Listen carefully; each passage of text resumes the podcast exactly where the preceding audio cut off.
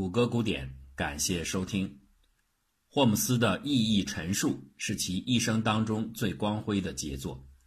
他为言论自由确立了一项哲学基础，即意见市场上的自由交易是保证正确思想得以脱颖而出的必要机制。这正是言论自由需要捍卫的根本原因。相信很多听完了他精彩论辩的人，也一定会被其中的优美言辞和鞭辟入里的论述所感染，甚至击节叫好。然而，如果认为霍姆斯的理念就已经一劳永逸地把言论自由的本质解释清楚了，这就太小看这个问题的复杂性了。事实上，直到今天，法学界也很难说对这个问题的把握到了多么深刻的程度。这是一个动态的过程，只要人类社会的进化不曾停止，对言论自由的诠释也就不会完结。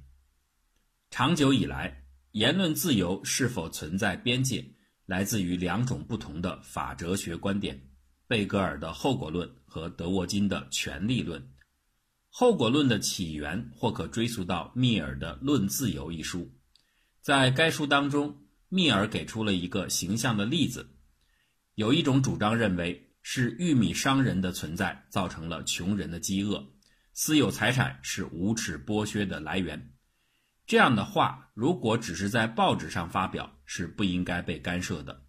但如果有人是在一个已经被穷极了的穷人围起来的玉米商的住宅门口大声演讲此类的话，那就必须加以限制，否则后果不堪设想。故此啊。后果论主张言论自由是一项社会利益，当它存在时，自由思想带来的认知深化能够增进社会的整体效益，这是良性的后果。可是，当自由遭到滥用，从而导致其他的社会福利被折损或者被破坏时，言论自由就有必要加以限制。权力论是一种非结果导向的观点，在西方世界根深蒂固，他强调。言论自由是一项天赋人权，而不是什么功利计算后的所谓社会收益。每个人天然的享有不受约束的绝对言论权。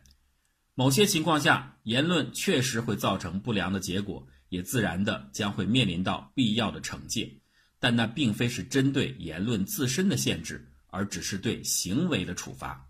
每个人都是自治、独立、理性的个体。需要得到平等的尊重，也因此要对自我的行为完全负责。包括国家在内的任何社会组织，都只不过是这些个体的自由结合。有些人选择接受某些言论，并将其转换为行动，这是听者之事，而非言者之责。后果论和权力论都有着深厚的思想基础和广泛的支持信众。在某种意义上来说，言论自由的边界问题在司法实践当中反复伸缩，正是受到这二者博弈的影响。一个困难之处在于，很少有人会无条件的认为言论和行动是截然分开的。言论往往是行动的准备和启动，在一些情况下，言论的传播甚至还是某些行为得以成功的重要环节。究竟该如何界定处在连续状态下的言论及其紧密衔接的后续行动之间的关系，是非常困难和主观的事情。总体而言，后果论相较于权力论来说，更加倾向于对言论加以限制，因为在前者的框架当中，言论自由并不处在中心地位，它只是人类众多的社会利益当中的一种形式。霍姆斯确立的明显而立即的危险评价标准，就是一种典型的结果论标尺，其基础便是自由思想市场论。埃布拉姆斯一案并非霍姆斯大法官异议之旅的结束，在接下来的几件关乎言论自由的案件审理过程中，他始终顽强地站在最高法院的少数一方，持续地为自己的理念发声。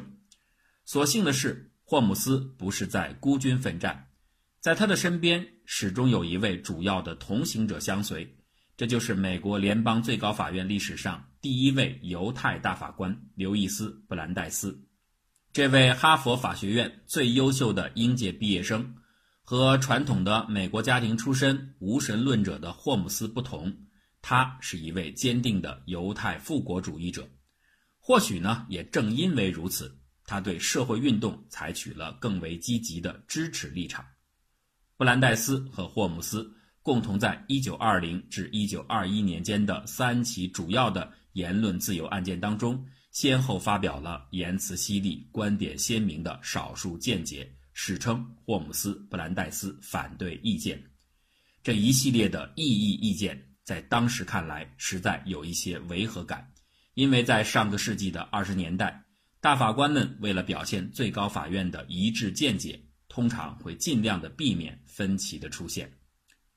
前面提到过的引发诸多法律诉讼的反间谍法，在一九二一年到期之后，因为国会拒绝延期而自动失效。但是在同一时期，各州先后制定了许多针对无政府主义、社会主义或工人结社运动的州法，他们仍然在激起更多的纠纷。一九二五年发生的吉特洛诉纽约州一案就是其中典型的一例。即此一案，最高法院得以明示言论自由属于宪法权利，它的保障范围得以下沉到各州一级。本案的被告本杰明·吉特洛是美国社会党的左翼成员。这些左翼成员成立了全国理事会，并通过发行一份刊物《左翼宣言》来谴责外界的保守势力，甚至是本党的温和派。这份刊物鼓动革命与暴动来实现社会主义理想，建立无产阶级专政。经查，这份刊物共计印刷和分发了一万六千多份。但是并没有什么实际的社会后果出现。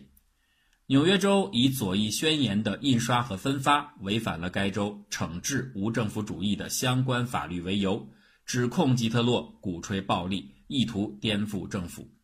吉特洛上诉到了最高法院，结果呢，大法官们以七比二的票决结果维持原判。这两票的反对意见便来自于霍姆斯和布兰代斯。吉特洛一案是具有重大历史影响性的案件，在此之前，巴伦诉巴尔的摩一案已经确立了司法先例。权利法案只适用于联邦层面，各项权利的具体法律实现属于各州管辖，联邦不予介入。吉特洛一案部分的推翻了这一先例，并且。开启了在州和联邦两级完整贯彻宪法保障各项权利的不可逆的进程。在本案审理之中，吉特洛本人自我辩护说，他的所谓言论只是在进行历史分析和预测，并非什么宣传。被告的律师是来自于美国著名民权组织美国公民自由联盟的沃尔特·布拉克。布拉克结合宪法第一修正案和第十四条修正案。打出了一套辩护组合拳。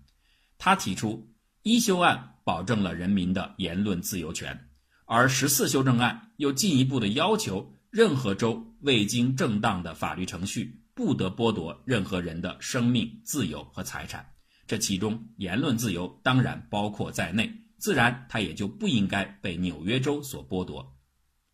代表多数意见的大法官桑福德在审判词中首先明确地承认。宪法第十四条修正案中规定的正当程序条款，其所保护的人民免遭各州侵犯的权利之中，的确包括言论自由，这是具有里程碑意义的重大确认。但在随后，桑福德却用大量的判例说明，言论自由并不是一项绝对权利，各州在行使自身的治安权时，完全可以因为有些言论可能危及公共利益。或者教唆他人扰乱公共秩序而对其实施处罚，只要人类组织政府的现象还存在，保障包括州政府在内的各行政机构的有效运行的权利也就同时存在。本案被告企图宣达旨在颠覆代议制宪政秩序的信息，这当然是不被允许的。任何自由都不可以成为替一种特别的威胁免责的借口。这种威胁就是让保障言论自由的社会机制本身处在被摧毁的危机之中的威胁。这也就是说，桑福德等多数法官仍然坚持认为吉特洛出版的刊物的内容是一种煽动而非一般的言论。对此，霍姆斯给出了一段有力的反驳。他在异议意见中写道：“任何思想都有煽动性，都想得到别人的赞同，而且都是趋向于在得到赞同之后付诸实施，除非有别的竞争性的观点超越了它。”或者在一开始他就表现得毫无传播能力。狭义的来说，表达和煽动这二者的区别，仅仅在于发表言论的人是不是特别积极的热衷于其阐述内容的兑现。演说会带来争论，但我们眼前看到的这些拖沓繁冗的说辞，丝毫没有带来灾难的可能性。长远的来看，假如共产主义。真的是一种必然被社会接受的理念，那么言论自由的唯一含义就是给这样的理念一个窗口，让他有机会找到自己的发展空间。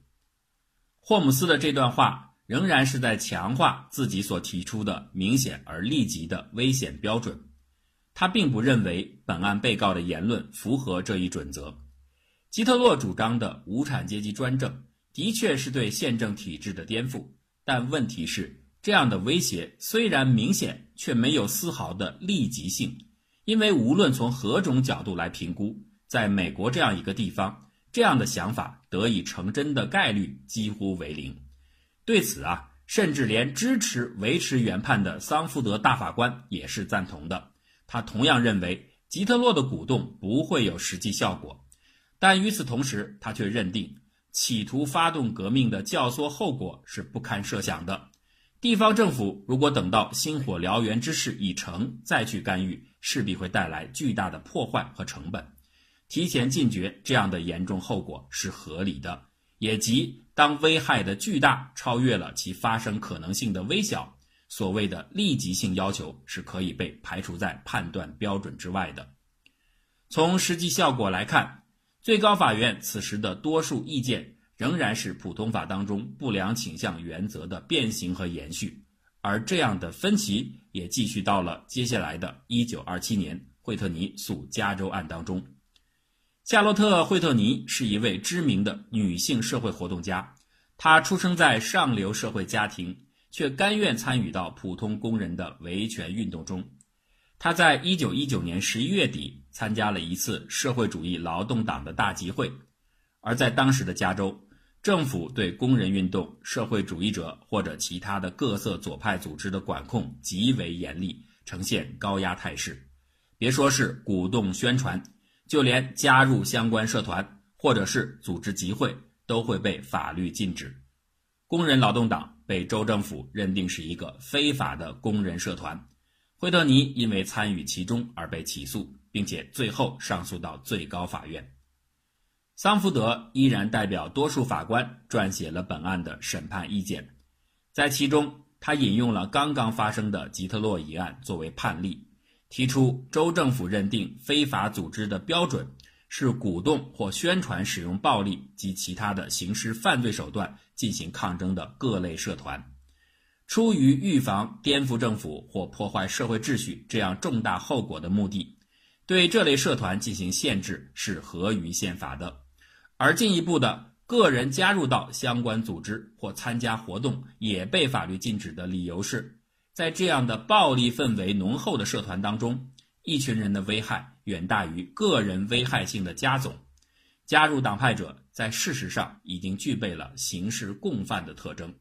他们的言论自由、结社自由和集会自由直接抵触到州政府的治安利益。当然不会得到宪法的保护。惠特尼案中采取反对立场的大法官仍然有霍姆斯和布兰代斯两位。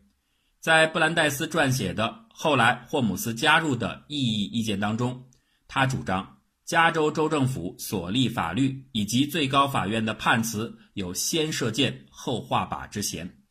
诚然，自由言论不是绝对权利，但这并不意味着地方立法部门。在确立限制言论的原则时，可以不首先明确出其不得不如此而为的具体风险所在。在本案当中，被告仅因加入了某些所谓的社团，就遭遇了法律制裁，政府呢却缺乏证据证实其所加入的组织正在或意图进行他们所宣传的行动目标。如果一州法律以某些预期中的极为严重的后果为前提限制了言论，却在不能证明被告行为已经满足前提的条件下触发了后续的法律动作，这就使得州权对个人言论自由的剥夺失去了正当性基础。最高法院不能先以一部法律具有合理的前提为由推论其合宪。再根据该法律已存在的事实为前提，推论出进一步的法律约定和限。要知道，和限性首先来自于最初的那个前提。如果不满足这一基础，所有的后续法律推论都将失去意义。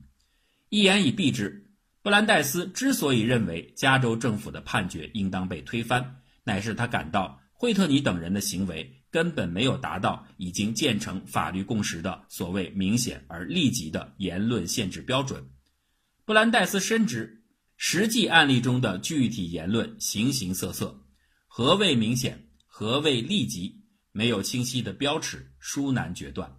这也是前面几起案例中，多数法官动辄沿袭普通法的思维惯性，将一些只有倾向性的不良后果而未有切实发生可能性的言论。排斥在宪法保护范围之外的原因。基于这样的事实，布兰代斯在本案的少数意见中，在霍姆斯明显而立即性危险的判断基础上，做出了更加精湛而准确的动人论述。那些为我们赢得独立的人们坚信，国家存在的最终目标是为了让人们自由地发展自我的才华，因此在政府之中。自由的力量必须压倒专制。建国先贤们珍爱自由，这既是他们追求的目标，也是他们追求的手段。